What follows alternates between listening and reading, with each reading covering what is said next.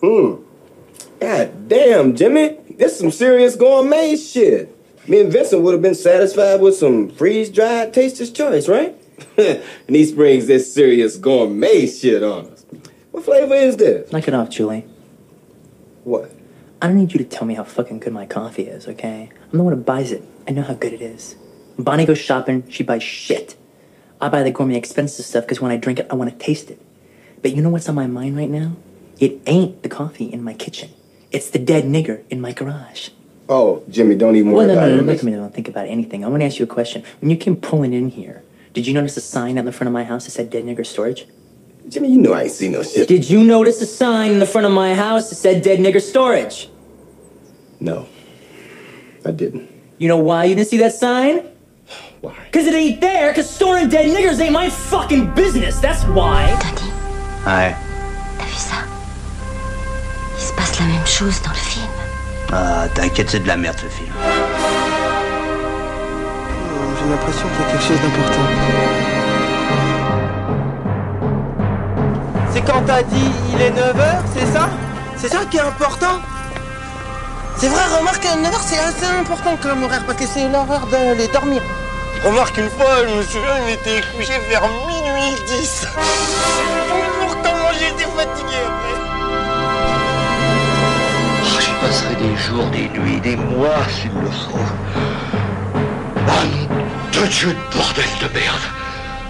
Ah, tu m'en dingue. Tu m'en fous. Ah, je suis fou. Ah. Ah,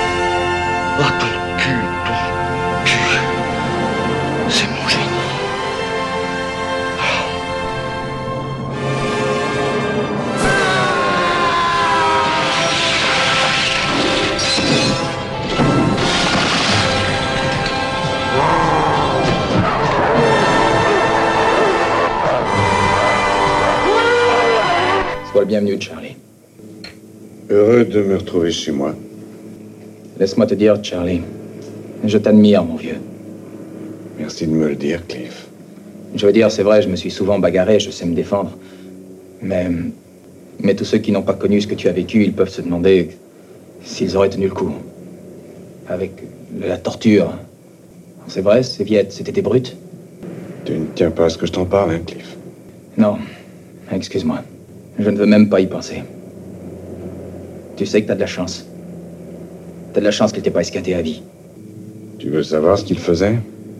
Non. Si tu veux. Ils avaient mis au point le truc de la corde, par exemple. Ah Ouais, celui-là. Ils s'en servaient souvent. Tiens, regarde. Voilà, ils te faisaient mettre à genoux devant eux, tu vois? Comme ça. Et ils t'attachaient les bras derrière, là, tu vois? Viens, aide-moi. Non. Si, aide-moi à les attacher. Les deux bras l'un sur l'autre, bien serrés. Bon, comme ça Oui, comme ça. Serre bien. Eux, ils serraient. D'accord. Charlie, tu es certain que tu veux qu'on fasse ça Oui, bien sûr, vas-y. Tu attrapes les deux bouts de la corde et tu serres bien. Et maintenant, t'as plus qu'à tirer en l'air comme pour me monter au plafond. D'accord, comme ça Oui, c'est ça. Encore, il faut que tu entendes. Mais ils ont craqué. Vas-y, c'est ça. Encore plus haut. Plus haut. Plus haut. Plus haut. Plus haut. Allez, ça suffit, Charlie. Ça suffit. Deux fois par jour, on avait droit à ça. Comment t'as tenu le coup? La corde, on finit par l'aimer. Et alors, on devient très fort. Bonjour et bienvenue, vous écoutez le cinéma est mort, l'émission nécrophile de Canal B avec bien entendu le docteur Moreau. Bonjour Antonin. Salut les kids Euh, qui euh, nous propose aujourd'hui, et c'est un plaisir avant l'été, une émission consacrée à la lecture. Je pense qu'on continuera toutes les années à faire ça. En tout cas, je te le demande et je te l'ai déjà demandé avant. Mais c'est vrai, avant l'été, comme ça, sur la plage, de proposer comme ça quelques conseils de lecture. Parce que Euh, pas plus de une heure d'écran par jour. C'est ça, important. exactement. Voilà. Donc euh, Euh, du temps, il faut lire. Mais des lectures évidemment consacrées au cinéma. Et on avait gardé sous le coude quand même de bons gros pavés. Je dis ça alors que c'est même pas vrai, c'est des trucs qui se disent tout seuls, c'est Bah, pas des. même, moi, moi, plus de 50 pages, c'est déjà un Ouais, c'est vrai. hein. Euh, une émission largement consacrée à deux livres.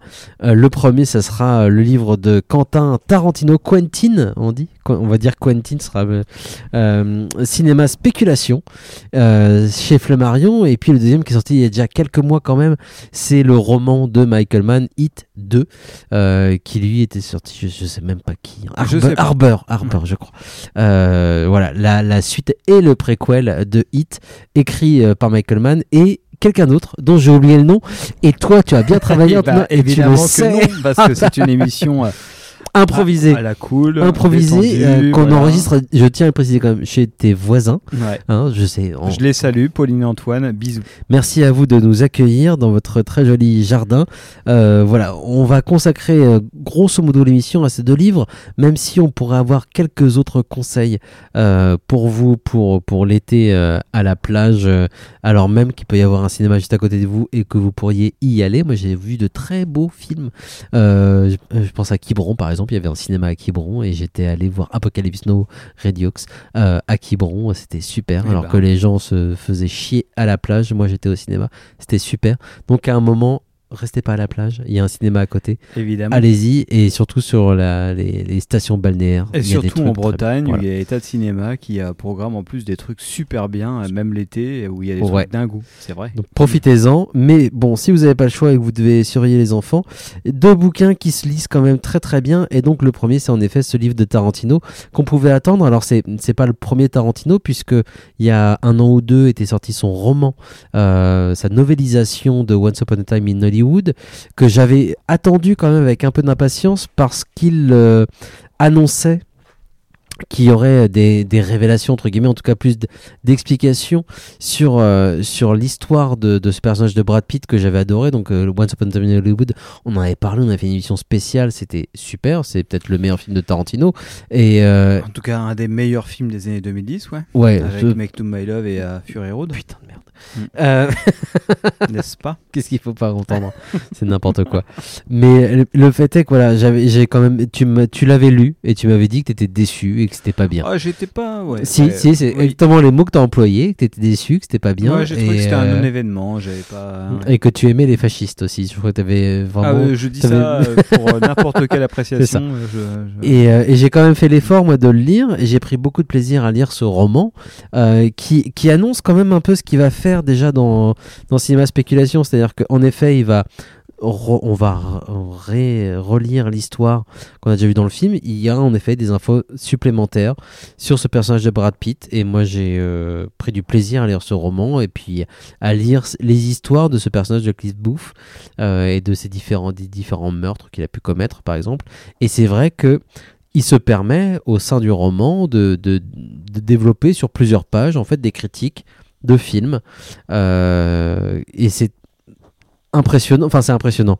C'est surprenant au sein d'un roman en fait et vraiment on a une histoire qui se suit très très bien et paf on va prendre plus une dizaine de pages comme ça à juste évoquer en fait du cinéma un film Euh, alors lui il se permet d'exploiter en fait le point de vue d'un de ses personnages et de dire par exemple Chris Booth qui lui va passer son tous ses dimanches après-midi à voir des, films euh, européens, des films d'arrêt essai et de ramener ses conquêtes, euh, diffé- ses différentes dates en tout cas, à aller voir des films européens, des films essai. Et Tarantino se permet voilà de, de, développer sur plusieurs pages comme ça des, euh, des critiques de films. Euh, et c'est euh, en fait très appréciable. Et ça nourrit le personnage. Il a, il, a il a réussi un truc à ce niveau là ça nourrit le personnage ça nourrit le, récit aussi un petit peu quand même de ces différents visionnages de films.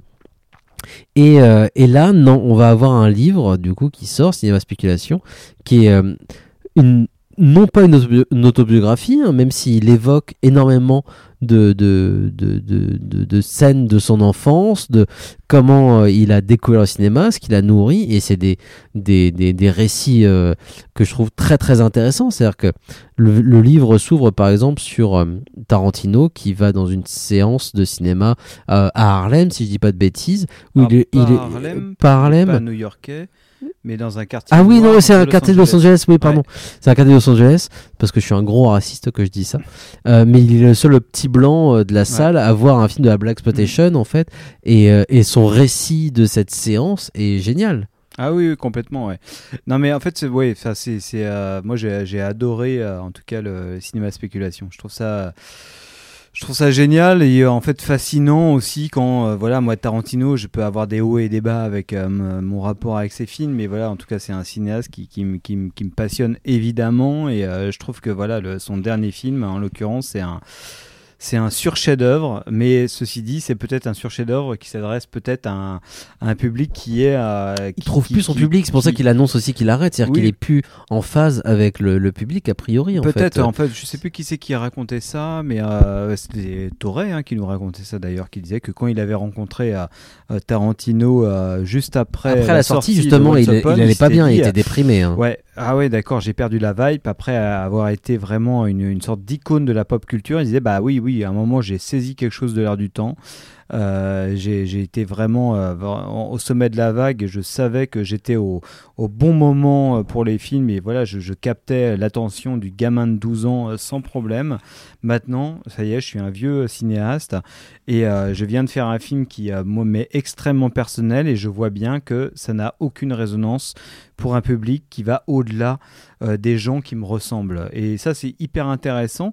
Et en fait, je pense que c'est hyper intéressant, euh, d'autant plus quand on lit le, le- bouquin, où moi, ce qui m'a fasciné, ce que je- je- j'ai adoré dans le bouquin, euh, que c'est un, un truc que je retrouve pas mal quand, tu, quand on lit de la, la critique américaine des grands auteurs critiques américains du style Pauline Kael, euh, qui est effectivement une, une héroïne hein, pour, pour citée, Tarantino, hein, plusieurs fois dans le- plusieurs fois ouais. évidemment. euh, Pauline Kael, pour ceux qui, qui, qui ne sauraient pas euh, qui c'est, c'est une des, des stars de la critique américaine. hein. Euh, Il y en a quelques-uns hein, comme notamment ça. et- aidé à la popularisation en fait de films comme Bonnie and Clyde euh, ou même de Peckinpah pour certains de ses films parce qu'elle en a elle a craché sur d'autres de ses films mais elle a beaucoup aidé notamment justement à, à, à amener euh, le nouvel Hollywood en fait quoi hein. Bien sûr, enfin, elle a, elle a, elle a aidé à l'amener, elle a amené aussi à le, à le réfléchir. Enfin, ce qui est un peu le but de la critique de cinéma, quoi. En fait, elle a, elle a amené à lui donner une forme. euh,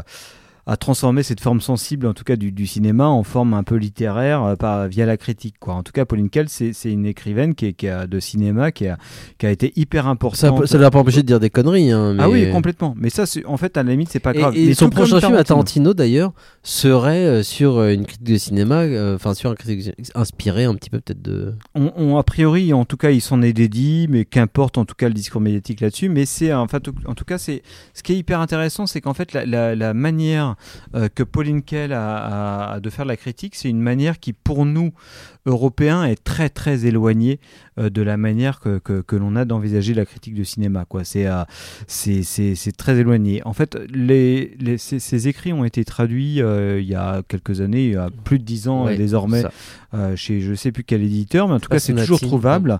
Il y a, ça s'appelle Chronique américaine et Chronique européenne. C'est une compilation de, de- de plusieurs de ces textes. Ce qui frappe déjà, en tout cas, à la lecture des, des, euh, des- des textes, c'est que c'est que des textes qui sont parus euh, dans, dans, des, dans des canards, dans des journaux euh, mensuels, hebdomadaires ou journaux.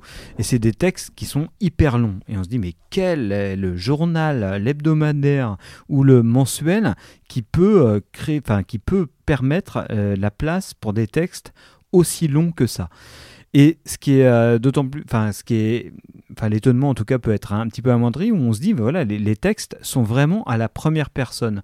Et ça, c'est vraiment une différence qui est hyper euh, intéressante euh, entre la, la critique américaine et la critique française. C'est qu'en France, on sait très bien qu'on a un gros problème avec le jeu. Euh, on- quand il y a des textes critiques, quand on marque l'énonciation avec le jeu, c'est très très rare. On, dit toujours, euh, on, pourra trouver le film très mauvais, euh, le film est très mauvais, on est dans une, forme objective et ben, dans le monde anglo-saxon, en tout cas, on marque beaucoup plus la subjectivité par un usage du jeu. Ce qui fait la popularité justement des critiques aussi, c'est-à-dire qu'on reconnaît le nom du critique parce que il a vraiment son point de vue en fait. Oui, mais je pense qu'en France, euh, par exemple, la, la critique est plus importante. Enfin, l'influence de la critique est plus importante. euh, Peut-être moins maintenant, mais elle est plus importante qu'aux À États-Unis. l'époque, je suis pas je sûr. pense que c'est À- un à- marque. à- euh, en 68, je suis pas sûr. euh, Parce que justement, elle avait, elle, a une- elle avait une vraie importance. Enfin, Pauline Kael, comme les autres critiques d'ailleurs de cinéma en 68, il, il- à une époque où les films justement n'étaient pas tous distribués d'un coup, d'un seul, et euh, il fallait qu'ils prennent leur temps en fait pour Oui. investir à différents territoires américains. La, la- critique, elle avait une vraie, une vraie marque, une vraie importance, et les noms des critiques dans les journaux, les, une, critique du New York Times ou de- de- d'un autre journal américain, avait une vraie importance. Et de, de marquer comme ça son, son avis. Mais je pense que c'est ça, c'est pas forcément vrai parce qu'en fait, ce que tu viens de dire là, c'est aussi vrai pour les critiques euh, en France qui ne marquaient pas vraiment euh, euh, leur critique avec un usage du jeu, euh, enfin une- une- un usage de la subjectivité. Évidemment, le rôle de la critique, le pouvoir de la critique était plus important à une époque. Le pouvoir prescriptif, euh, fabricant d'opinion, euh, influenceur, on dirait aujourd'hui, était vachement plus important aux États-Unis euh, dans les années euh, 70 ou 80, euh, tout, tout comme en France, c'était aussi important. Là, moi, je vais vraiment, c'est vraiment un mode opératoire qui, me paraît. qui me paraît vraiment marquer la différence. C'est-à-dire que voilà, Pauline Kael, quand tu vois les textes, tu dis oui, vraiment sa subjectivité, elle la travaille. Quoi. Elle, va, elle va te dire à un moment dans un texte, euh, il y, a, y a un moment où moi-même, dans, dans les, les émotions que j'ai ressenties devant le film, euh, j'ai ressenti ça, euh, je vais baser mon, mon, analyse sur l'émotion que, Mm. que j'ai pris. Mais ça, c'est un truc que tu retrouves jamais chez les grands critiques français, du style, évidemment, Bah, les cahiers, quoi. Truffaut, ou même Jean-Louis Bory, ou, ou même Gilles Jacob, enfin, des, des mecs un peu moins importants et tout ça, mais tu ressens pas ça.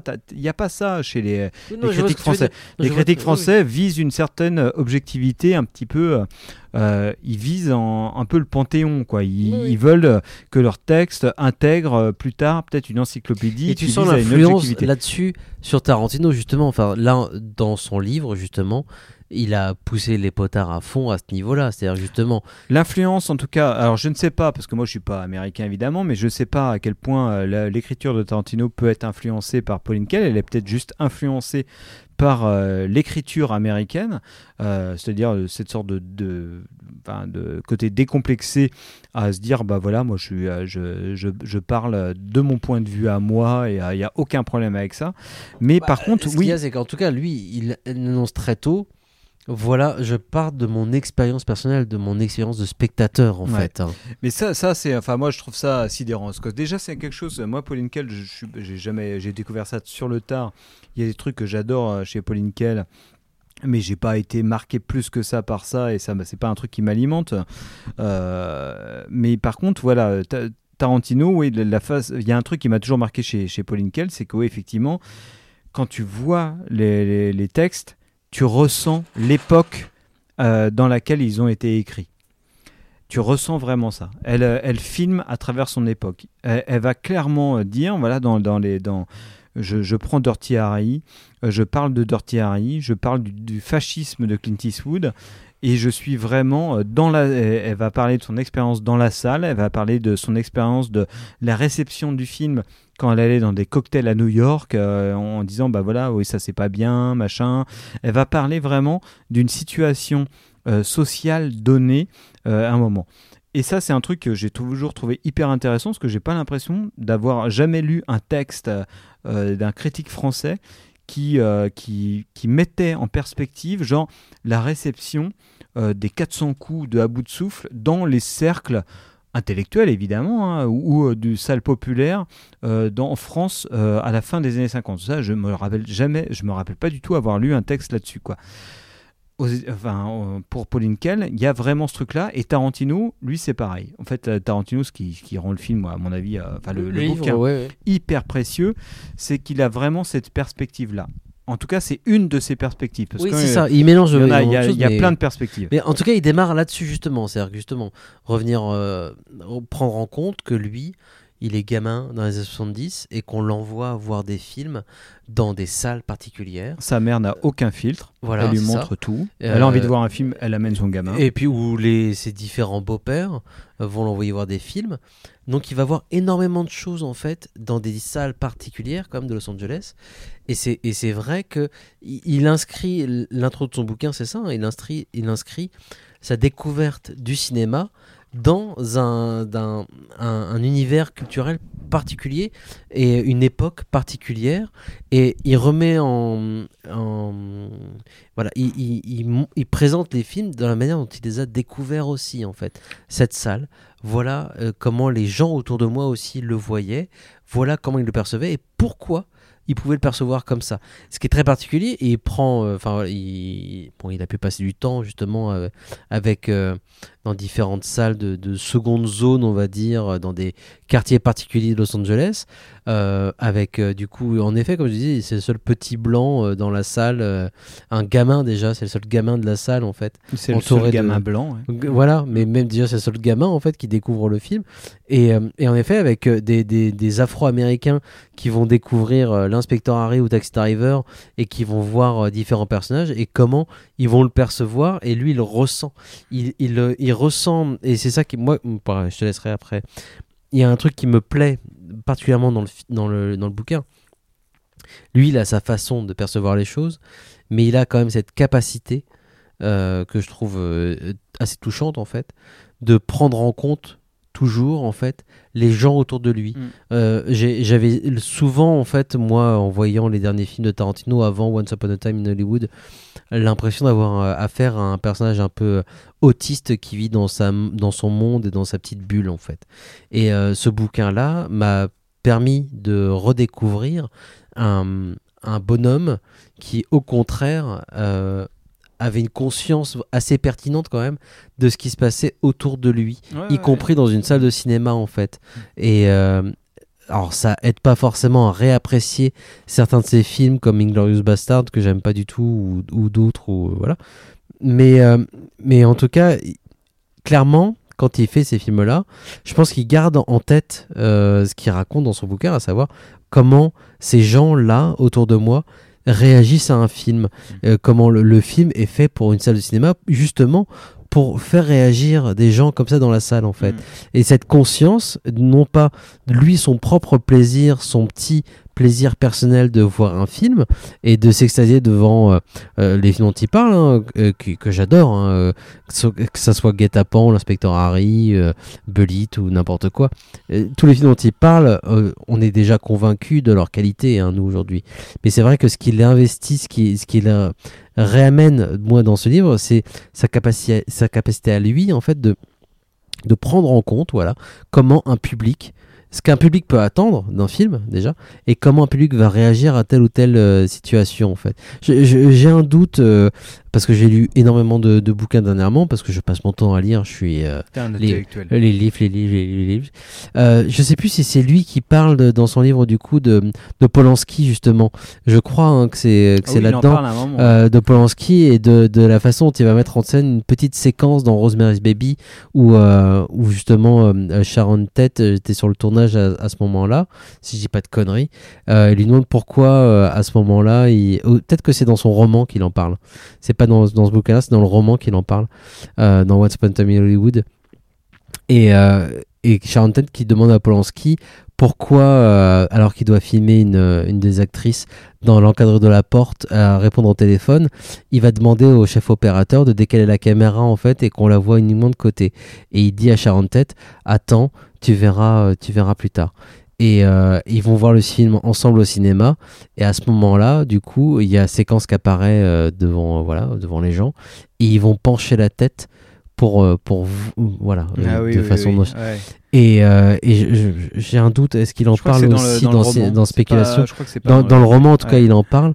Mais, mais ça correspond un petit peu à cette idée-là euh, qui, qui transparaît énormément dans son bouquin Cinéma Spéculation, en tout cas, c'est de s'intéresser à ce qui se passe dans une salle de cinéma, en fait. Oui, non, mais ça, c'est. Je pense qu'en fait, c'est. On arrive un peu dans un truc qui est. qui est- C'est. Moi, ça va être hyper confus, hein, je pense. hein, mais moi, c'est. le C'est nœud- une- c'est une émission improvisée, hein, de toute façon, donc, euh. Mais c'est c'est le nœud du cinéma de Tarantino. C'est que c'est C'est à la fois où. où tu es dans un cinéma qui est basé sur la jouissance immédiate. En fait, qui est basé sur euh, juste le savoir de, de- ou la conscience qu'il faut absolument faire jouir le, le- le spectateur. C'est hyper important pour euh, Tarantino. C'est pour ça que la plupart de ses films sont des revenge movies. Parce que c'est la structure et il en parle vachement dans le bouquin, Oui, qui est la plus satisfaisante. C'est celle avec laquelle il a grandi parce qu'il a grandi dans les années 70 et dans les années euh, au début des Mais années je, 80. je- je- ressens le même genre de, de, de rapport euh, que, que lui à ce niveau-là. hein. Oui, c'est oui, vrai oui, que c'est quelque chose de très efficace. C'est hyper même. important et c'est parce que c'est ça qui faisait vibrer les salles populaires. C'est genre, bah voilà, il faut que le spectateur en, en ait pour son fric et euh, vienne euh, bah, rétablir, faire face à catharsis en venant euh, voir un mec rétamer la gueule de quelqu'un pour rétablir une sorte de justice, bah, comme ça pour vivre une sorte de remise à, à plat par procuration pour le spectateur. C'est ça, enfin c'est ça qui l'intéresse.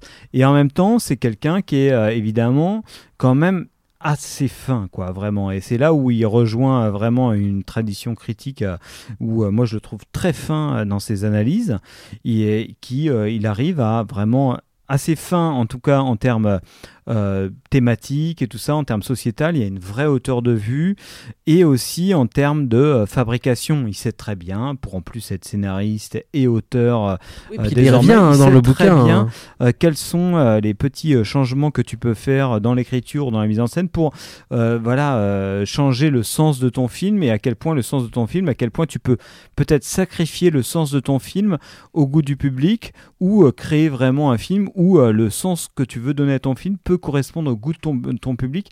Ça, c'est quelque chose où il a extrêmement conscience et qui, peut devenir un vrai paradoxe. Il fait un texte absolument euh, génial sur euh, Taxi Driver. Taxi Driver, il y a deux textes là-dessus, sur euh, à la fois comment le scénario de Paul Schrader a pu être modifié par Scorsese juste en changeant le personnage d'Harvey Keitel, qui est un Mac blanc, où euh, Tarantino dit très bien, un Mac blanc, ça n'existe pas. À New York, dans les années 70, il n'y a pas de Mac blanc, tous les Macs sont noirs. Il va t'expliquer voilà tout le rapport que ça peut créer sur le public. Il va aussi te faire un double, enfin il y a le texte, les deux textes sont en miroir dans, dans, dans le bouquin sur mais comment De Palma, à qui qui est la première personne à qui euh, Schrader ou le studio a pu proposer le scénario de Taxi Driver. Qu'est-ce que ça aurait pu être si euh, voilà c'était De Palma qui avait fait Taxi Driver et, et ça c'est euh, toujours fait sur un rapport. C'est un truc qui l'intéresse beaucoup, c'est et si Et si. Euh, Et si, de toute Ouais. façon, ça c'est un truc qui revient énormément. Et je suis, enfin, je, je- je suis d'accord avec tout ce que tu viens de dire. Et c'est vrai que c'est un truc qui revient beaucoup euh, dans, dans, dans son bouquin. Et si quelqu'un d'autre l'avait fait? Hmm. Et si quelqu'un d'autre avait joué ce personnage? Et tu vois, ça correspond avec euh, le personnage avec Ethel. Et si c'était un autre acteur qui avait joué Mm. ce personnage-là, noir par Ouais. Hmm. exemple, justement, le, per- le public euh, aurait pas réagi de la même manière, euh, la réception aurait pas été la même. Et si un autre réalisateur et, et, et son, son bouquin est, Et est un rempli truc qu'on retrouve comme ça. évidemment. Et c'est et c'est même et si euh, tu vois on avait adapté, euh, je pense je- parce que j'ai peur de l'oublier après. euh, je pense à son texte sur Guet-apens parce qu'il revient beaucoup sur Guet-apens de Peckinpah, qui est un de mes films préférés. Et j'ai jamais lu le roman. Jamais pris la peine de, de lire le roman. Il m'a donné très très envie de le faire, euh, qui a été adapté deux fois quand même. hein. Et, euh, et justement, il revient sur. le- Et si on avait aussi adapté le roman comme il est écrit, c'est-à-dire qu'aucune des deux adaptations n'a osé adapter le final du roman. Et il revient et il explique c'est quoi le final du roman. Justement, je laisse les gens, euh, s'ils veulent prendre le plaisir de découvrir ça, le, le- le faire. Mais c'est vrai que ça paraît inconcevable Ouais. de terminer le film sur sur sur comme le comme le roman le, le fait quoi c'est terrible je, je suis presque déçu d'ailleurs d'avoir lu ça de la bouche de Tarantino et de pas avoir découvert le roman avant et de parce que c'est ça m'a l'air complètement fou quoi mais voilà et si et si on avait fait ça et ce film là serait pas le même évidemment Euh, ça, euh, comme il le fait avec l'histoire en fait comme il le fait avec ses films Oui. et même si Mm. je j'aime pas euh, Inglorious Bastard et ce qu'il fait avec l'histoire même si euh, Django me, me, me gêne m'embarrasse parfois j'ai aimé malgré tout ce qu'il a fait avec Once Upon a Time et c'est vrai qu'il il fait son cinéma comme il pratique son écriture là dans le, dans le roman, savoir faire des propositions et des propositions euh, qui, qui se basent quand même sur des, choses très concrètes. Et c'est vrai que quand tu parles de Taxi Driver, si ça avait été fait par De Palma, c'est pas euh, une analyse euh, ou une, une considération faite par dessus la jambe. Déjà, ça se base sur quelque chose de concret, à savoir que ça a été proposé à lui.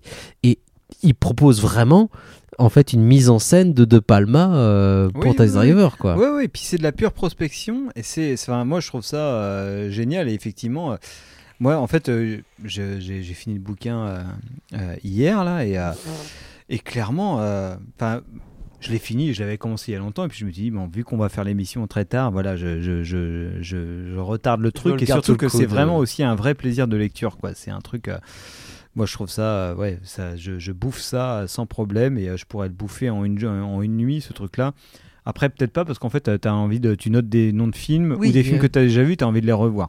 Mais en plus, ça m'a vraiment donné envie de revoir les films que j'aime moins de Tarantino euh, à partir de Inglourious Bastard et Django et compagnie. Parce que c'est c'est- c'est vrai que c'est hallucinant de voir à quel point son, son, son type d'écriture, ben, euh, enfin son type de pensée euh, en termes critiques ressemble à son terme de pensée en termes de cinéaste. Quoi.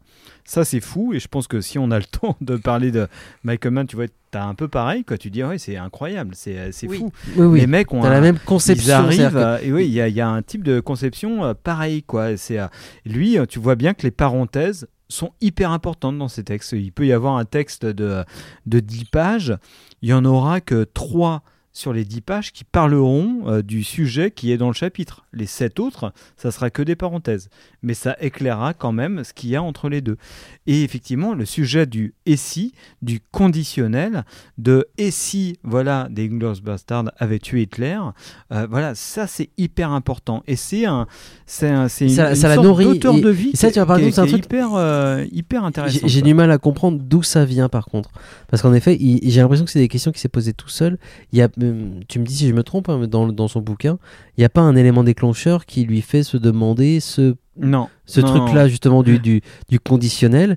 Euh, je, serais, je serais curieux de, de, de savoir d'où ça. Enfin, Ouais, mais ça, c'est- ça, c'est hyper, euh, D'où moi- ça, d'où ça peut venir. On peut tous se poser la question. C'est un Ouais. truc qui est récurrent euh, chez beaucoup de gens, même euh, chez nous. C'est-à-dire que dès que tu apprends une information, et c'est vrai que le, le, le bouquin aussi est nourri en fait d'entretiens qu'il a fait avec différentes personnes, que ce soit Walter Hill ou, ou des gens comme ça, justement, qui ont été scénaristes, euh, euh, voilà, de, de, John Flynn, euh, scénariste, réalisateur. Il est nourri euh, aussi euh, par, euh, par ces entretiens qu'il a fait avec ces gens-là, euh, par tous les films qu'il a vus, par des mélanges qu'il fait, des croisements d'idées. euh, et des, voilà, quand Walter Hill lui dit qu'il y avait telle idée ou telle idée pour Guet-apens qui n'ont pas été euh, prises par Peckinpah, euh, lui, évidemment, il s'imagine des choses. Ça, je peux Hmm. le comprendre, bien évidemment. Euh, euh, de savoir que De Palma, euh, voilà, je peux comprendre d'où ça vient. Mais ça, ça, ça, ça vient la fascination à un moment, en fait, y compris dans son cinéma, justement, que ça nourrisse à ce point-là son cinéma. C'est, c'est, euh, c'est forcément surprenant, mais ça m'intéresse euh, vraiment. Et surtout, bah, c'est quelque chose qui m'intéresse moi aussi, parce que il y a, y a d'autres projets comme ça qui n'ont jamais été non plus réalisés. Et si euh, Verhoeven avait fait son film sur les croisades, et si machin, euh, ça aurait changé la carrière de plein de gens, ça aurait changé peut-être le, le, le cinéma en fait tel qu'on connaît aujourd'hui. Euh, et si quelqu'un n'avait pas fait tel film, c'est la même chose. C'est-à-dire que euh, et si Spielberg n'avait pas fait sur Jurassic Park, bref, il y a plein d'idées comme Ouais, ça. ouais, ouais. Donc on, on est tous nourris par ça. Mais, mais c'est vrai qu'il ra- il ravive euh, tout ça en fait avec, euh, avec son, bouquin en fait.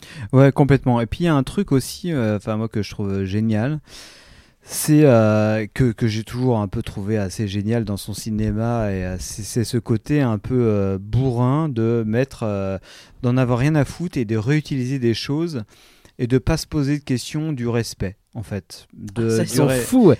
il a des avis aussi des fois qui Ouais. sont euh, d'un coup, paf, ça c'est nul. Oui. Et je suis non, c'est pas vrai. Ouais. Tu peux pas te limiter à dire ça c'est nul et puis pas dire pourquoi Ouais, en plus quoi. fout. En fait, c'est- et c'est vraiment euh, un beauf, et c'est régulier. Ouais, ouais, il y a de ça, ouais. Je sais que je sais plus qui c'est qui avait dit ça. euh, je crois que c'est. bah, il me semble que c'était soit peut-être Emmanuel Burdeau ou Pierre Rissian, qui était un mec euh, hyper important pour la cinéphilie ou en tout cas la, promotion du cinéma euh, pendant 40 ans, qui disait mais voilà euh, quand il avait vu Boulevard de la Mort ou je sais plus quel film, il disait bah, voilà le, film d'un authentique beauf.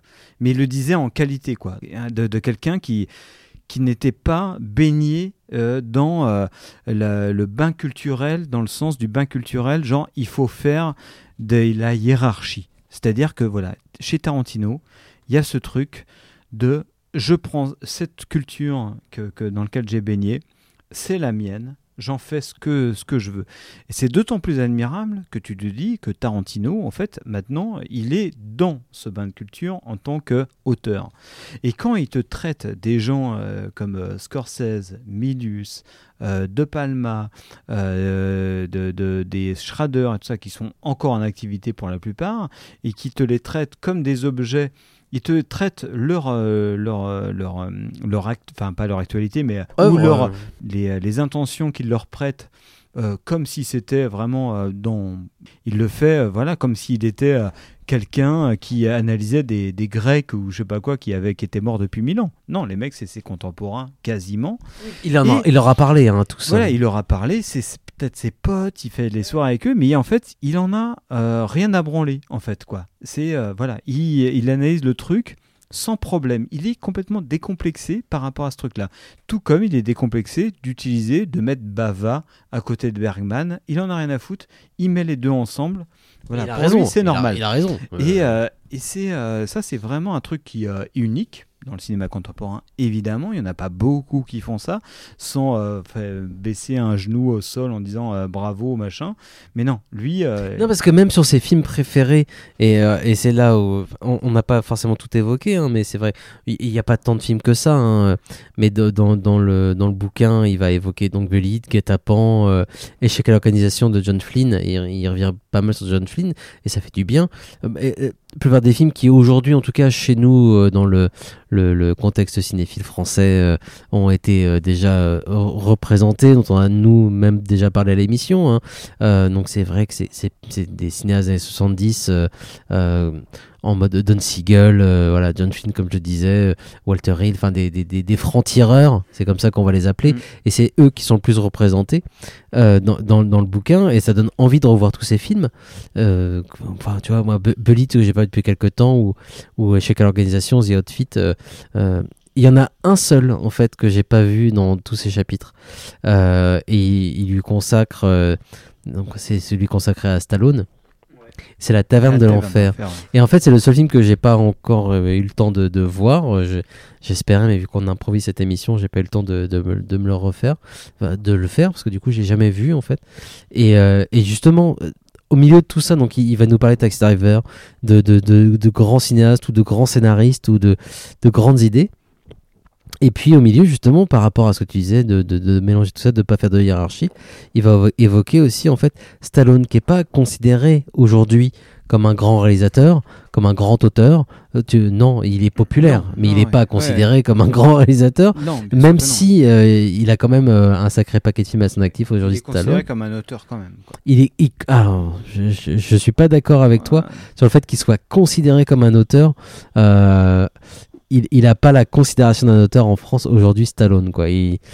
C'est une, une figure populaire, euh, quasi mythologique, mais de là être considéré comme un auteur, c'est-à-dire qu'il a pas fait la, la, la couverture des cahiers du cinéma, hein, à ma connaissance. Quoi. Hein, c'est pas, non, c'est- mais, non, mais euh, tu vois ce que je veux dire, c'est-à-dire Ouais, que ouais, il, il est pas, Mm. c'est pas pris sérieusement comme un auteur, c'est-à-dire que euh, on a, on a, on va pouvoir avoir des, des, des similis ouvrages sur Stallone euh, pour évoquer euh, ses origines et comment son cinéma peut être, enfin, tu vois, influencé par euh, certaines origines ou par euh, euh, son travail sur l'écriture de Rocky. Mais non, on n'a pas, euh, c'est pas sérieux, et c'est pas un- Si, considéré comme un. ouais. Moi, je pense que si. Et la taverne de l'enfer, qui a vu la taverne de- l'enfer? Non, ouais, ouais, Voilà. Non, mais après, évidemment, le travail reste à reste à faire sur plein de choses. Mais je pense que c'est assez faux de dire que Stallone n'est pas considéré comme un auteur. hein. Stallone, même si les gens ne se le formulent pas ainsi, euh, ils savent très bien que quand tu regardes un film avec Stallone, c'est même qu'importe quel que soit le réalisateur, c'est Stallone l'auteur, quoi. C'est euh, beaucoup plus que Schwarzenegger pour prendre son euh, son tu vois, justement, ce que tu dis là, c'est très intéressant. C'est-à-dire que tu, tu, tu, tu confonds deux figures. Schwarzenegger, il a jamais écrit et réalisé quoi Non, que ce non, soit. ouais, bien sûr. Euh, Ah, et que du coup, on va, parle- on, va, on va confondre deux figures euh, de, de, de personata euh, qui, qui sont euh, emblématiques d'une époque, Oui, euh, oui, d'un genre peut-être. Euh, Stallone, lui, il écrit, il réalise, euh, il est impliqué personnellement dans ses projets euh, et très tôt justement des années 70 en fait, c'est-à-dire que c'est un cinéaste des années 70 euh, qui s'implique, qui, qui va écrire, réaliser et jouer dans ses Oui, projets en fait. non, c'est ce, que ne hyper, fer- ce que ne feront pas les autres acteurs des années euh, 80 euh, de, Non, mais de Réganienne. tout un hein. travail hein, de se rendre compte, évidemment. hein, Non mais ju- justement, ouais, c'est c'est- c'est intéressant justement que Tarantino là dans propose euh, tout un chapitre en fait sur Stallone et sa découverte en fait de la taverne de l'enfer qu'il a qu'il a Le qui l'a est impressionné super. et moi, j'ai pas vu le super. film. Le texte, il est super. Et, enfin, évidemment, moi, je vais aller regarder le film derrière. Et puis, il dit très bien, voilà, lui, il adore le film. Il comprend très bien que, voilà, euh, enfin, il dit très bien que le film est, c'est pas un bon film. Non, il est que- bancal, il est raté, mais justement, il, il- Il dit voilà c'est un film par contre c'est un film de Stallone quoi et tu ressens Stallone euh, dans tous les dans toutes les séances ça manque de structure et tout ça il dit bah Oui. voilà en termes de scénario mais, Oui, mais on y a pas- retrouve pas cette scénario, sincérité. contre, Alors euh, nous, on en a parlé, mm, nous, mm. on est d'accord, on a déjà parlé de Stallone depuis longtemps d'ailleurs. On avait déjà évo- évoqué ça. Je pense que c'était avec le le Rocky Rocky 6 en fait, on avait évoqué ce ce statut de Stallone et sa sincérité qui peut apporter aussi à ses films malgré euh, une espèce de, maladresse euh, sans doute euh, à la fois dans l'écriture dans la mise en scène mais on on pourra jamais retirer à Stallone une forme de sincérité qui fait une émotion particulière et qui le met à part justement de, ces gens. Et, j'étais ravi en fait que Tarantino évoque ça lui aussi sur sans doute l'un des films les plus méconnus en fait Ouais, ouais, de. Stallone, qui est sa euh, deuxième réalisation. Moi, je pense que Ouais. je pense qu'avoir déjà lu euh, ça, évidemment, euh, sous la plume de plein de d'historiens du cinéma ou de critiques euh, sur l'impact de, de Rocky, qui date de 76. 76. Et euh, c'est un truc qui me passionne et tout ça, mais voilà, on a, on a déjà dû l'évoquer euh, dans quelques émissions et je sais que j'avais déjà lu euh, plein de textes là-dessus, comme quoi, évidemment, Rocky, tout comme la guerre des étoiles ou euh, les, les, euh, Oui, les avait modifié, Jones, et c'est vrai qu'il y a tout ce avait, texte-là. avait vraiment remis euh, euh, un cinéma un petit peu conquérant en, en lumière, quoi. Oui, oui, enfin, un euh, cinéma hollywoodien euh, tel que ça se euh, dans les une, années une forme de voilà. récit qui était pas en vogue à Hollywood à ce moment-là parce que le nouvel Hollywood lui était plutôt sur un cinéma dépressif grosso modo hein, avec des personnages qui meurent à la fin ou qui perdent des losers et Rocky réinvestissait justement un sentiment que les spectateurs attendaient sans doute un moment parce que et c'est vrai que c'est moi bah alors toi tu as peut-être lu mais moi j'avais pas trop lu ce genre de texte qui disent que oui euh, et ben là en fait les, spectateurs dans la salle ils étaient ils en pouvaient plus. Ils étaient contents de voir enfin quelqu'un qui, qui lutte jusqu'au bout euh, et même s'il perd à la fin c'est comme s'il avait gagné de toute façon. Et il y avait vraiment un, un sentiment une vigueur dans la salle qui était euh, exceptionnel quoi. Oui, oui, ça c'est ça c'est fou. Moi, je, sais qu'on avait évoqué ça parce que je crois que dans un- dans une émission j'avais j'avais parlé de ce documentaire et je serais incapable de, de redire le titre parce que c'était un titre à rallonge et, en anglais c'est un truc qui est disponible sur Netflix dans un c'est un, un, un documentaire de Elv- comment il s'appelle euh, Elvis euh, Smith, enfin un critique euh, afro-américain en tout cas, qui c'est un documentaire sur le cinéma noir américain hollywoodien. Et Ah, lui, et lui- Enough for You? Ouais, ouais, Ouais. c'est ça. Et lui disait, voilà, euh, en fait, euh, Rocky, ce qui a été dément, c'est qu'il a repris tous les archétypes euh, du cinéma euh, de black exploitation euh, pour vraiment remontrer que voilà un blanc pouvait gagner. Parce que la seule figure héroïque qui existait pendant dix ans à Hollywood, dans le cinéma américain, nord-américain, c'était le, le noir. La dans les années 70, si tu voulais une figure héroïque, et tu avais que quoi. des noirs, en fait. C'était les seuls héros. Parce que sinon, c'était des anti-héros. C'était le parrain, c'était euh, Al Pacino dans l'épouvantail, c'était euh, voilà, Gene Hackman. Oui, des gens qui euh, perdaient tout, Robert De Niro, il perdait tout, c'était ouais. naze, il suicidait, il mourait, il perdait. C'était que, euh, voilà, ce Et, récit. euh, euh, c'est bah, vrai que la Black Exploitation euh, avait vraiment enfin avait gardé ce, ce, ce héros qui qui en effet avait toutes les En fait, gonzesses. ils étaient- C'était c'était pour les c'était pour les bonhommes. Hein. C'est étaient- pour les bonhommes quand bien même. sûr, hein, bien mais, sûr. Ça, ouais, par contre, la question du genre, là, ouais, évidemment, euh, c'est euh, c'est encore une, un autre, un autre, une autre cuisine, quoi. Mais, euh, mais voilà. Mais par contre, c'est intéressant parce que euh, Tarantino le raconte de l'intérieur parce que lui qui allait voir des films dans des, dans des quartiers noirs de Los Angeles, il voyait euh, les films dans, avec euh, du public noir. Donc, euh, lui, euh, les récits héroïques. Euh, de la Black Exploitation, il les voyait. Donc lui, il voyait à la fois le, le- le cinéma hollywoodien euh, du nouvel Hollywood qui était vraiment assez dépressif, mais euh, il pouvait avoir un sas de décompression avec euh, un cinéma plutôt héroïque qui était les films de, de- aussi de légi- légitime défense où tu pouvais faire ta Beaucoup, oui. catharsis tranquillou.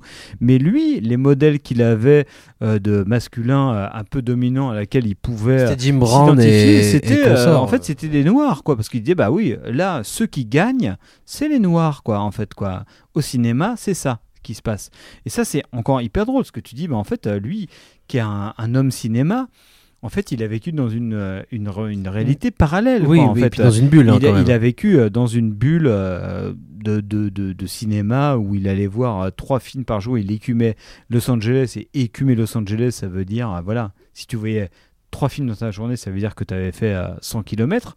Donc, euh, tu, tu, euh, voilà, tu, c'est vraiment une activité à plein temps. Et, et ces, témoignages de, de visionnage de séances sont super quand même. Ils sont hein. super, ils sont super. Et je pense que c'est euh, évidemment très mythifié à travers le filtre de sa nostalgie du truc, mais c'est assez juste de. euh, Ah, Par contre, voilà, quand il fait le compte de, des films qu'il a vus et de ce qu'il voyait, en effet, c'est ce que tu dis, hein, c'est que oui, il voyait des, des, des héros qui, euh, des, des, des héros justement pas des anti-héros, c'est-à-dire que principalement, même si il, il- a vu tous les Pekin Pie, il voyait tous les films qui sortaient, grosso modo, mais, mais les films qui l'ont marqué principalement dans sa jeunesse, c'est ces films de la PlayStation, et c'était des héros justement, euh, euh, des, des vainqueurs euh, qui, qui maîtrisaient leur territoire aussi, qui maîtrisaient la chose des héros à l'américaine Oui. comme on les connaît aujourd'hui en fait euh, alors que c'était pas dominant en fait à l'époque ouais. et son texte sur Stallone et sur Rocky pour dire justement qu'en effet à un moment euh, bah, Stallone a ramené euh, le héros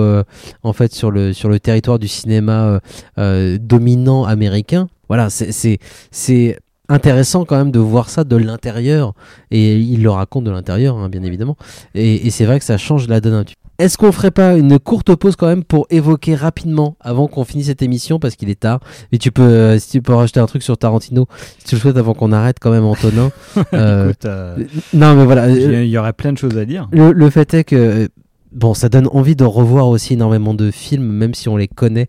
Et euh, le, le- le- moi, principalement, c'est vrai que ces textes sur l'inspecteur Harry, par exemple, ou sur Guet-apens, euh, c'est euh, touchant. Enfin, ce qu'il y a, c'est que c'est des films que moi je connais, que j'aime autant que lui, je pense. Euh, il va malgré tout, même s'il va te dire que c'est son film préféré, il va réussir à te démolir en fait une idée. Alors parfois c'est, je trouve ça un peu tiré par les cheveux. Euh, Il y, a, beaucoup de, d'impressions, de, jugements que je trouve un petit peu expéditifs quand même dans son livre. Tout n'est, enfin c'est loin d'être parfait quand même hein, comme, euh, comme bouquin. Euh, la traduction n'est peut-être pas forcément exceptionnelle non plus, donc ça, ça gâche un peu le plaisir quand même. Euh, J'aimerais lire un peu mieux en anglais pour pouvoir apprécier le, machin. Et c'est vrai que sur, voilà, sur des films que j'adore, il va réussir quand même à te dire du mal. Euh, Je pense à Guet-apens.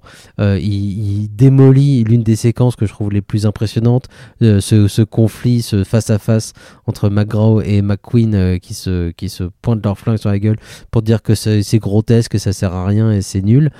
Voilà, il y a, y a des choses comme ça, moi, qui me. Euh, Avec, avec lesquelles je suis absolument pas d'accord, surtout, en fait. Euh, mais ça nourrit, en fait. Je suis content aussi, justement, de pas avoir lu un bouquin euh, qui juste me caresse dans le sens du poil constamment, en fait. Et qui va passer son temps, en fait, à m'expliquer à quel point tout ce que j'aime est génial. Et non, il va, il va chercher, en fait, le, petit détail qui gêne, euh, qui, lui, en tout cas, ne passe pas.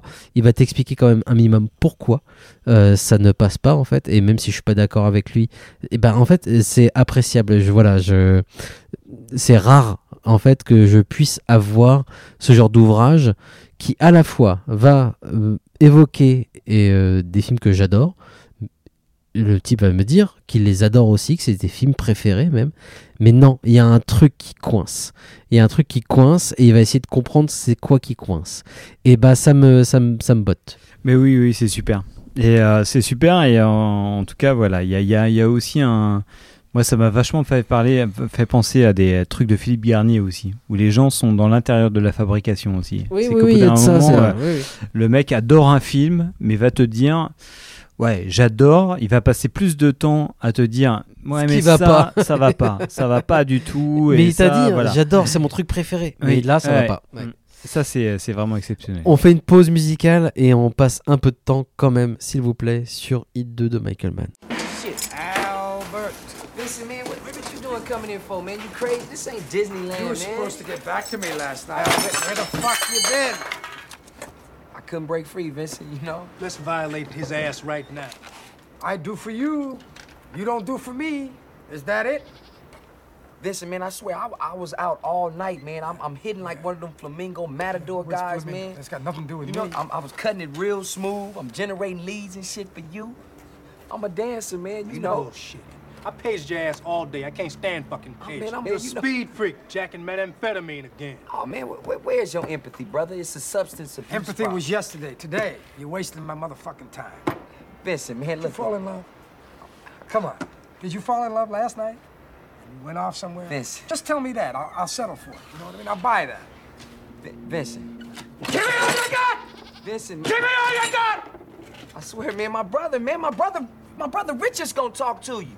Man. I heard Richard. He gonna talk to you. Richard? Richard. Richard? He gonna meet you, man. I swear tonight. He's not here, is he? No, he gonna meet you tonight. Tonight? What happened to right now?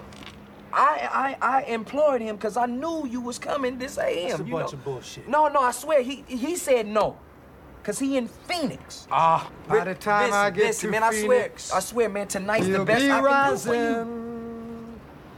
He'll probably leave a note right on the door. Tonight's the best I can do for you, man. You know, he'll meet he'll meet you at BJ's on Alvarado at 2 a.m. Be there. You be there too. Vince, I can't be there, man. I, I got things to do, Vince. I got things to do. I got I got places to be. I got. Don't waste my motherfucking time!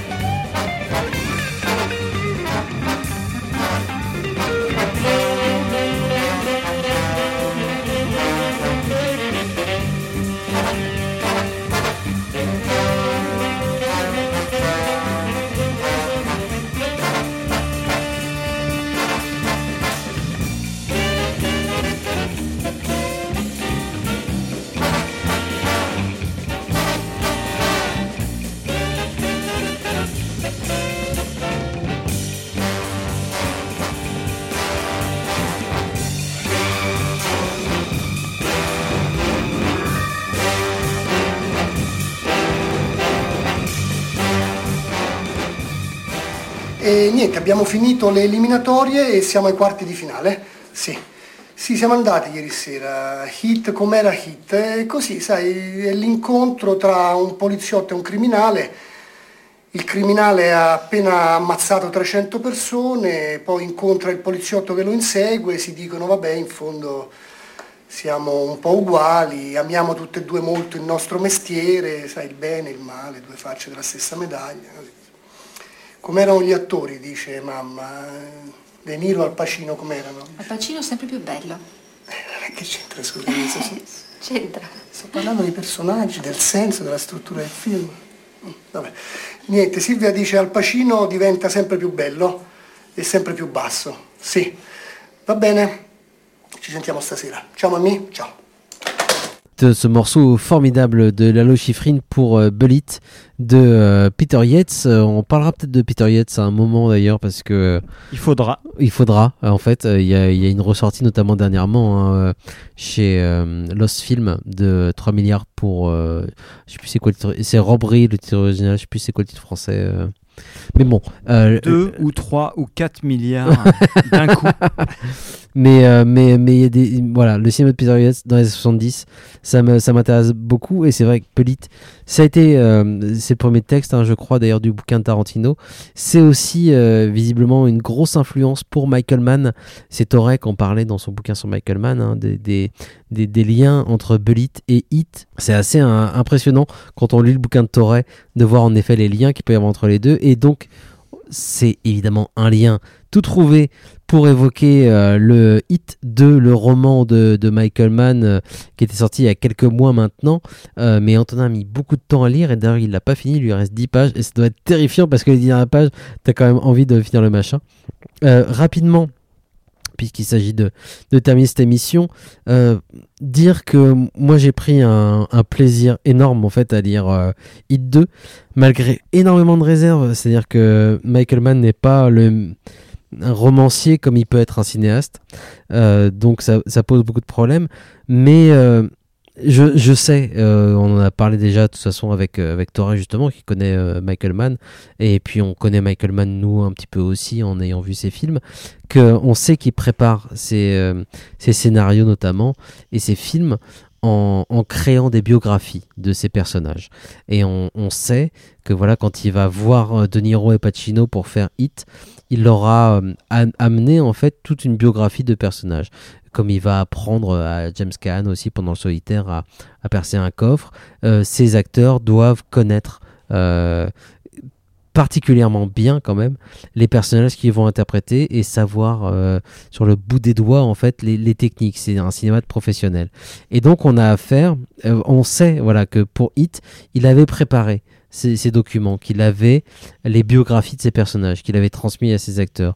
Moi j'avais entendu je sais même plus où d'ailleurs euh, par rapport à Hit et au personnage d'Al Pacino euh, Vincent euh, qui, qui avait euh, euh, l'idée comme quoi ce personnage était euh, cocaïnomane quasiment en fait, enfin, qui était sous, sous drogue en tout cas, et c'est ce qui lui donnait ce côté à ce personnage vraiment euh, bah, sous speed, vraiment. Et, A priori, Pacino, en tout cas, avait vachement reproché à Michael Mann d'avoir coupé les scènes où on le voyait prendre des enfêtes. Voilà, et bon. Et le, le fait est qu'en tout cas, c'était l'idée du personnage. euh, il avait ça en tête et ça se ressent. Il n'y a pas besoin de le voir le faire. C'est vrai que Hit est un film parfait et euh, on n'a pas besoin le, voir faire ça, mais ça peut être une énergie interne et c'est ça rend le personnage encore plus euh, puissant, je trouve, de pas le voir euh, prendre de la drogue en fait à un moment. Le roman va expliciter tout ça. Donc dans le roman, on va avoir justement un préquel. Donc euh, l'origine, les personnages quelques années avant de, de Robert De Niro, de, de Al Pacino, Chris, euh, de, Chiarelis. de- voilà, de, de, interprété par. Val Kilmer, on, on les voit quelques années avant. Et justement, on a les, on a les, les euh, le- leur routine, on a aussi leurs origines, on a euh, ces, ces, ces trucs de vie comme ce personnage de Vincent Vega. Donc, Non, Vincent tu sais- Anna. Anna Vega, c'est dans Pulp Fiction. non, ah ouais, j'allais dire dans, euh, dans Street Fighter. Non, c'est pas, pas Le grave. jeu vidéo ou le film Un jeu vidéo. Mais c'est pas grave. Euh, le fait est que voilà, il il y, a tous ces détails-là en fait dans le, dans le roman. Ce qui peut euh, tuer un peu le, le mystère du, du film en fait. Moi, ça m'a, c'est terrible en fait de lire le roman et ensuite de revoir le film en fait parce que du coup on a les origines des personnages, on a des détails supplémentaires et ça fait ça fait bizarre en fait parce que c'est un film que je connais par cœur comme toi d'ailleurs, c'est un de nos films préférés je pense à, à tous les deux. Et c'est toujours particulier de, de de réalimenter en fait une œuvre cinématographique qu'on a nous-mêmes euh, qu'on qui On nous a comblé un petit peu c'est ça. champ. Et, Pas notre imaginaire. Enfin, c'est ça. Mm. Et là, de, le- de rajouter des informations fournies par le créateur euh, sur les origines. Et je verrai plus jamais Hit de la même manière. C'est-à-dire que je verrai plus jamais le personnage justement de, de Neil, euh, de, Robert De Niro de la même manière parce que je connais son origine. Et le roman revient énormément justement sur son histoire précédent en fait euh, ce qu'on va voir dans, le- dans le film en fait et c'est c'est terrible alors ça, joue justement beaucoup sur le personnage de De Niro en fait parce que ce personnage de d'Al Pacino ce, rapport à la drogue son rapport à la vie et au, travail c'est ressenti énormément dans, le- film en fait et il l'explicite beaucoup plus que le personnage de De Niro le personnage de De Niro qui est mutique dans le film pour le coup, son histoire à lui, qui est extrêmement présente dans le roman, euh, Hit 2, là, pour le coup, elle nourrit vraiment un personnage, en fait. Et là, ça m'a fait bizarre quand j'ai vu, revu le film et que j'avais ce background de De Niro, cette histoire qu'elle a vécue avant. euh, et là, j'invite tous les éditeurs à arrêter des émissions s'ils n'ont pas lu le roman et qu'ils veulent pas être... euh, voilà, vous êtes prévenus. Mais toute son histoire d'amour, euh, cette femme qu'il a perdue, cet enfant qu'il a abandonné aussi, en fait...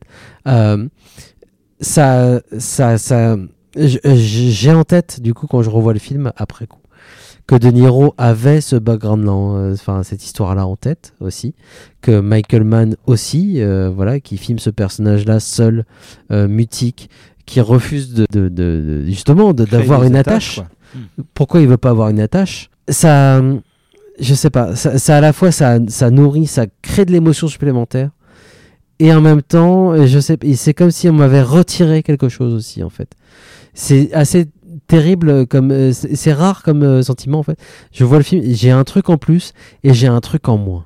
Ouais, bah écoute, euh, ouais, je suis, d'accord et j'aurais. La lecture du roman a été hyper dure. C'est un peu comme si le roman avait été écrit par euh, le, un critique du, du film ou un amoureux du film. Comme si, voilà, tout ce qui était implicite dans le film devenait explicite. Et moi, c'est vraiment un truc que euh, j'ai détesté à plein d'endroits. Alors, il me reste à, à peu près euh, 30 pages pour, pour euh, comme tu le disais, pour, euh, pour finir le bouquin. Euh, moi, c'est un. Voilà, j'ai lu ça avec beaucoup de difficultés. Au tout début, je me suis dit, putain, ouais, ça c'est pour moi. Ça, c'est vraiment génial. Ça va être, ça va être super. J'ai vraiment. ça va être un page turner, comme on dit. euh, voilà, C'était le cas pour moi, Je veux hein. voir ça. euh, voilà, j'ai envie de savoir. Mais parce qu'en fait, c'est du fan service aussi. Parce que, voilà, ça, sent vraiment, oui, oui, oui, oui, ça y on ressemble. a vraiment un côté euh, un peu fan service où on se dit bah voilà oui euh, le, le- on, on comprend implicitement que ça fait référence à tel personnage et tout ça donc on est content on est satisfait Ça ressemble à un bonus en fait. Tiens, on peu- pourrait rajouter le roman sur un coffret DVD. Oui, ça ferait oui, un oui, bonus quoi. Ouais, et puis en plus, vraiment, tu as ce truc de satisfaction, d'avoir un savoir que tu es seul à partager, euh, qui est le hors-champ euh, du bouquin, qui sera le film, machin, et où tu es, content de le, de connaître et de comprendre le truc. Et au bout d'un moment, je me dis, putain, c'est pas possible, quoi. Et, euh, et surtout, ça m'a remis en, en- ça m'a remis en question euh, l'amour que j'ai pour les films de, de Mann. Wow. Voilà, en, en fait, je- j'ai pas revu de film de, de Michael Mann depuis. Et je pense que mon amour sera intact, hein, mais euh, en fait, chez Mann, moi, ce qui m'intéresse, c'est vraiment le, le côté hyper euh, action. En fait, c'est ce que disait Tavernier, quoi. Enfin, voilà, c'est le, le, le cinéma américain, c'est le, le cinéma de l'action. C'est des gens qui agissent. Les on sait pas ce professionnels, qu'ils euh, pensent. voilà. Et le cinéma européen, font leur boulot. font rien, mais on sait ce qu'ils pensent, quoi. Voilà. Et, euh, et moi, chez Mann, moi, j'ai toujours trouvé que c'était incroyable à quel point, voilà, c'est, j'avais les deux, quoi. C'est-à-dire que moi, les, le- ce qu'ils pensaient, c'était suggéré par euh, ce qui, euh, ce, ce, enfin, en quoi ils agissaient. Comme, et euh, chez Mann, il y a aussi un truc où à un moment, je me suis dit, bah oui, Mann, c'est sûrement le moment où, euh, où le cinéma américain euh, de, on va dire, de grand, de, blockbuster s'est permis euh, de dire on va ouais d'accord on peut faire un truc hyper intello c'est à dire que voilà chez dans Hit il y a vraiment ce truc où il y a des grandes tirades Euh, il y a un côté euh, c'était Toré qui disait ça c'était cathédrale quoi où les gens euh, bah font des grandes phrases sur leur mode de vie et c'est dit avec un aplomb pas possible euh, où c'est euh, voilà on est dans un truc très grandiloquent. Hit c'est grandiloquent. C'est vraiment une cathédrale. C'est effectivement un truc qui est euh, vraiment euh, dû à du cinéma d'action, mais c'est aussi un petit peu grandiloquent dans le sens où vraiment tu as un truc romantique très fort, il y a de la une présence de la musique très forte, il y a une ampleur de la mise en scène très forte, il y a un côté vouloir dire très fort des, acteurs. On a cette rencontre entre Pacino et De Niro, ils, ils, ils donnent leur mode de vie, ils donnent le mode d'emploi du film vraiment de façon assez littérale. Quoi. Enfin, je me suis toujours dit, voilà, tout le cinéma que je déteste euh, contemporain euh, américain, il vient peut-être un peu de hit, quoi, parce que forcément, moi, je pense que Mann, c'est vraiment l'auteur le, plus important. Oui, euh, il a- il une influence 80, 90. énorme. Et chez, chez, on voit bien que chez Nolan ou Villeneuve, voilà, l'influence prépondérante, il y, y en a Il deux, hein, c'est oui. Kubrick et Mann. Oui, oui. Il y, en a pas. Mais sauf que chez, chez Mann, voilà, c'est du cinéma. C'est vraiment du cinéma dans le sens où vraiment ça, ça, il y a, il y a du vouloir dire, il y a des mecs, il y a des dialogues et tout, mais euh, tout passe par de la mise en scène, de la lumière. Et quand je lis le bouquin, bah oui, j'ai l'impression de lire la- un scénario avec des indications de mise en scène. quoi. Oui, oui, Genre- mais- ah oui, c'est vraiment ça, Et c'est, assez, assez dingo, quoi. Ce que tu dis, en fait, euh, tout ce que toi tu as pu euh, ressentir et analyser en disant, bah oui, effectivement. euh, euh, bah, Man, euh, le truc de Hit où tu t'essayais de te démener pendant 10 ans à dire mais en fait Hit, euh, oui, c'est pas, pas que un film d'action, tout passe par la lumière, tout passe par, par le- le- la mise en scène et compagnie. Ben lui, il va te faire euh, des grandes tirades de littéraire en te disant voilà, on était euh, devant euh, une myriade de lumières euh, angéliques où on pouvait Oui, c'est ça. ressentir Il va, il va expliciter en fait une image qu'il essaye d'évoquer uniquement. Tout et va se vrai. que- transformer en littérature. quoi. Alors, il- il- je, suis- je suis- alors, je comprends ce que tu veux dire. Je suis pas complètement d'accord. Euh, en effet, il y y a plusieurs moments en fait où ça va juste expliciter et on est, à- ça, ça se croise. C'est-à-dire qu'on a à la fois le, le fan service, parce qu'en effet, du coup, ça évoque des choses qui sont suggérées dans Hit, euh, qui nous ont marqué. hein. En effet, cette, euh, cette, ces lumières de Los Angeles, euh, où, euh, où, De Niro, quoi. voilà, il parle de ça. Où là, pour le coup, ça va être explicité dans le roman. Donc, il y y a plusieurs quand même passages comme ça dans le roman qui sont en effet. Alors, c'est terrible parce que moi, ça me fait plaisir en tant que fan d'avoir de retrouver en fait ces, ces éléments là en fait hein. Euh, c'est objectivement c'est pas c'est pas intéressant ou c'est pas bon et puis ça gâche du plaisir. Mais en même temps en tant que lecteur euh, c'est vrai que j'ai pris du ça m'a ça m'a satisfait. Mais euh, c'est une satisfaction euh, un petit peu euh, euh, basse primaire. Enfin je sais pas il y, a un- il y a un truc de pas ça, ça, ça gâche comme tu le disais pas de justesse, quoi. non c'est ça. C'est à dire que on, on est loin en fait de l'émotion euh, que procurait euh, le, le- film à ce moment-là l'image cinématographique à ce moment-là et en même temps, euh, quand, tu, quand tu parles de, de vouloir peut-être faire de la littérature ou quelque chose du genre, il y a. J'ai retrouvé en fait dans le roman ce que je peux avoir aussi dans certains romans de, de Craig Zeller. Dont on a parlé hein, régulièrement, on aime beaucoup ses films et, euh, Et ses livres. et ses livres justement, euh, ses romans euh, qui n'ont pas la même force évidemment que, que des images cinématographiques. Les romans de Craig Zeller, je les aime beaucoup. Je, je prends un plaisir fou à les lire et en même temps ils sont, ils sont violents. Et c'est vrai que j'ai retrouvé en fait dans, le, dans Hit 2 le, le- la même forme de plaisir déjà que je pouvais avoir avec les romans de Craig Zeller. Euh, même si quand j'ai lu Hit 2, en fait, euh, j'avais et le plaisir venait d'ailleurs principalement du fait que j'arrivais en fait à, à remettre sur les euh, personnages dont il parlait en fait des, les tronches des acteurs, que j'ai lu le bouquin en écoutant en boucle la BO de Hit. Et c'était un, une expérience super, je conseille ça à tout le monde. C'est pour ça que je pense que j'ai pris du plaisir en fait à lire le, roman. C'est que j'étais en train de. Je voyais les acteurs. euh, quand ils quand ils me parlaient de Vincent, quand ils parlaient de Neil, j'avais en fait la tronche de Pacino, de Niro, j'avais leur voix. J'écoutais la musique. Que la euh, BO de. 8 est la seule BO impeccable de, de Michael c'est Mann aussi. hein. Parce qu'il y a exceptionnel. beaucoup de fautes de goût. Oui, euh, oui, non, mais bien sûr. très bien dans les films. Mais, euh, mais c'est génial de, de lire Hit 2 en écoutant la BO, c'est génial. Voilà, sur ce, ce côté roman euh, de, de presque de gare en fait. C'est-à-dire que ce que, ce que j'ai avec le, le Craig Zeller, c'est-à-dire qu'il y a un moment, t'es entraîné par une histoire, par des personnages. Moi, j'étais entraîné par ces personnages, par euh, cette, cette narration malgré tout en fait. Euh, j'étais mêlé entre, enfin j'étais, euh, j'étais gêné entre mes, mes souvenirs du film, entre mon rapport au film et puis euh, tout simplement ce, ce, roman, comme j'étais entraîné comme de, devant un roman de Craig Zeller. J'en, parle aussi parce que il y a une violence particulière en fait dans le, dans le roman qui est suggérée dans le film uniquement. C'est-à-dire que le, le film, en le revoyant justement après coup, c'est vrai qu'il y a énormément de violences qui sont uniquement suggérées. Euh, je pense à la, à la mort de Danny Trejo et de sa femme, euh, où on voit assez peu de choses. C'est, mais en fait, c'est extrêmement violent et tu imagines ce qui s'est passé avant. Le roman va expliciter toute une forme, enfin différentes formes de violence quand même terrible euh, avec un personnage qui est vraiment calqué sur celui de, de Rengrow justement on, retrouve exactement les mêmes choses Euh, le roman à aucun moment est original en fait.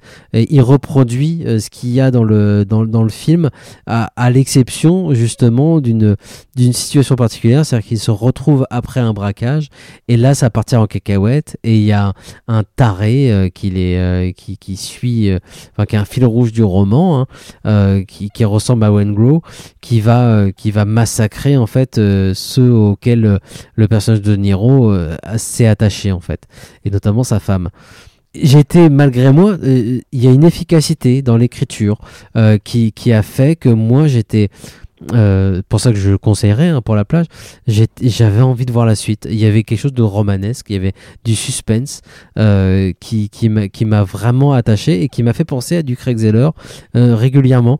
Aussi par son justement son, son rapport. Il a fallu qu'à un moment, je, je, je me coupe dans ma propre phase.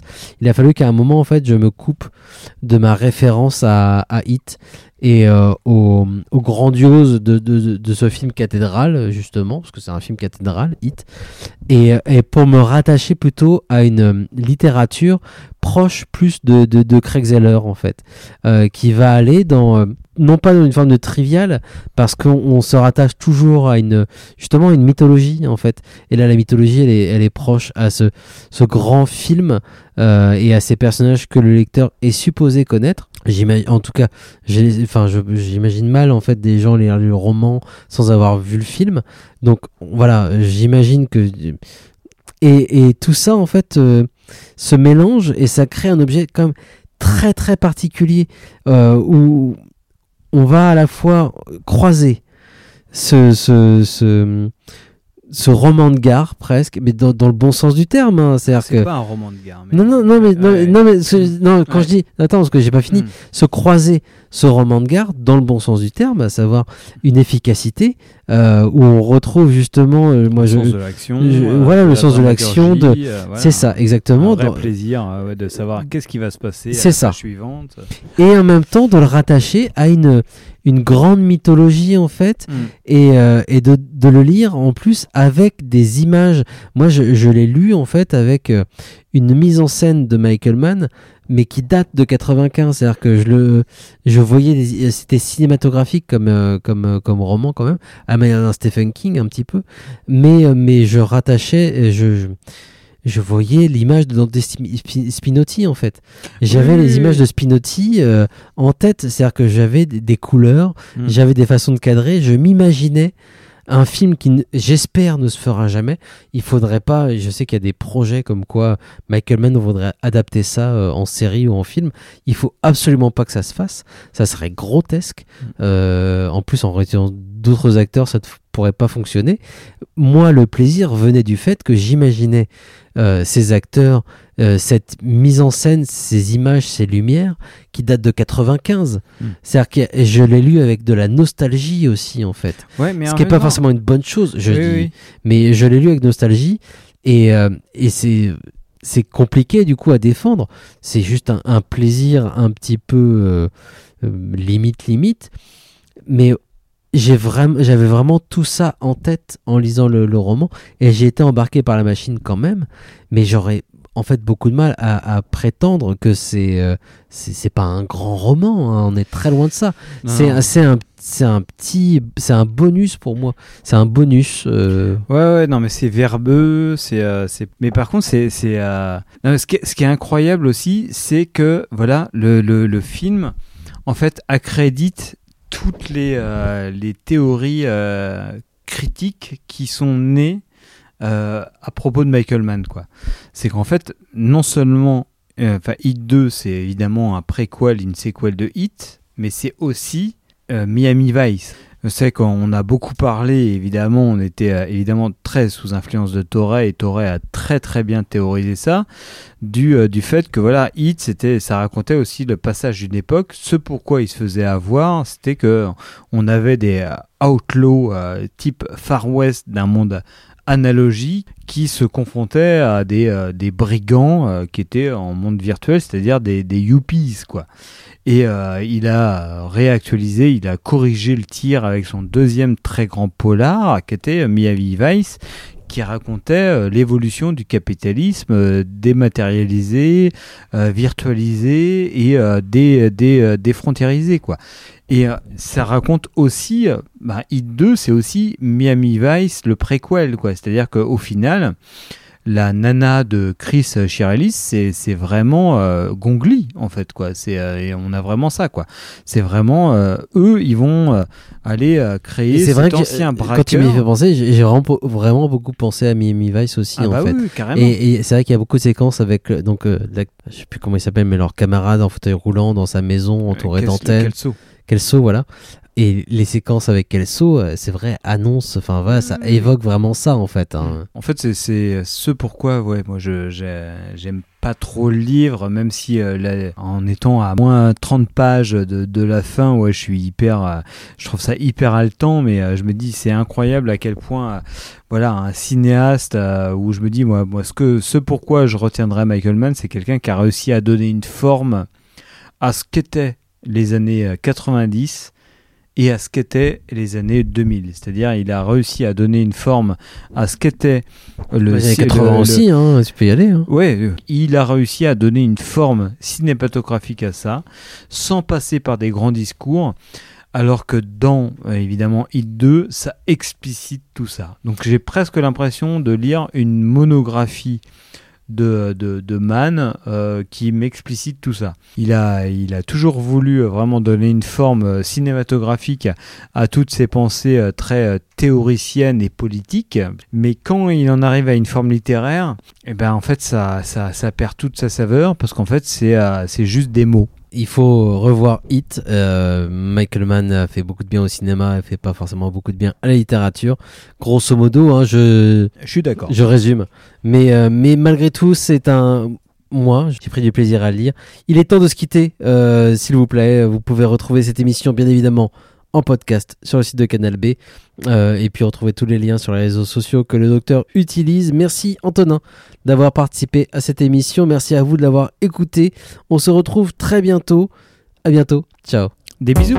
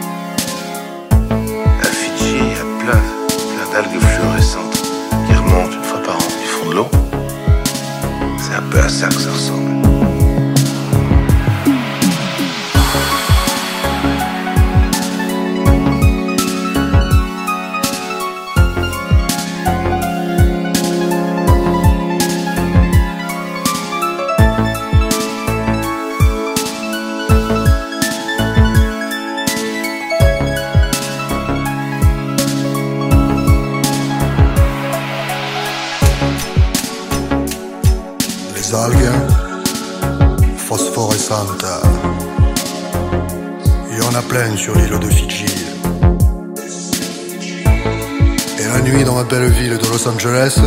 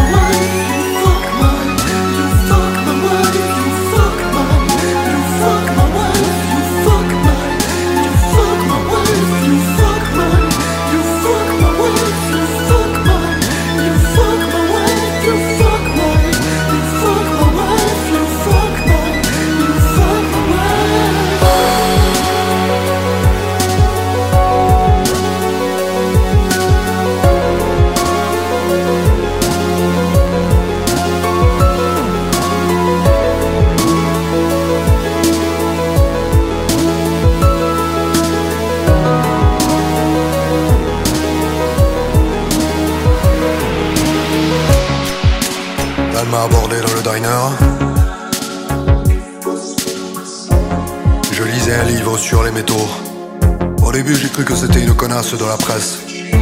En fait, non. Alors je l'ai ramené chez moi. Et là, si tu veux, mon avis, euh, il y a des chances que je me la farcisse. En 30 secondes, montre en main. 30 secondes. Comme un professionnel. Et que se faufile mon algue phosphorescente dans les tréfonds de sa foufoune.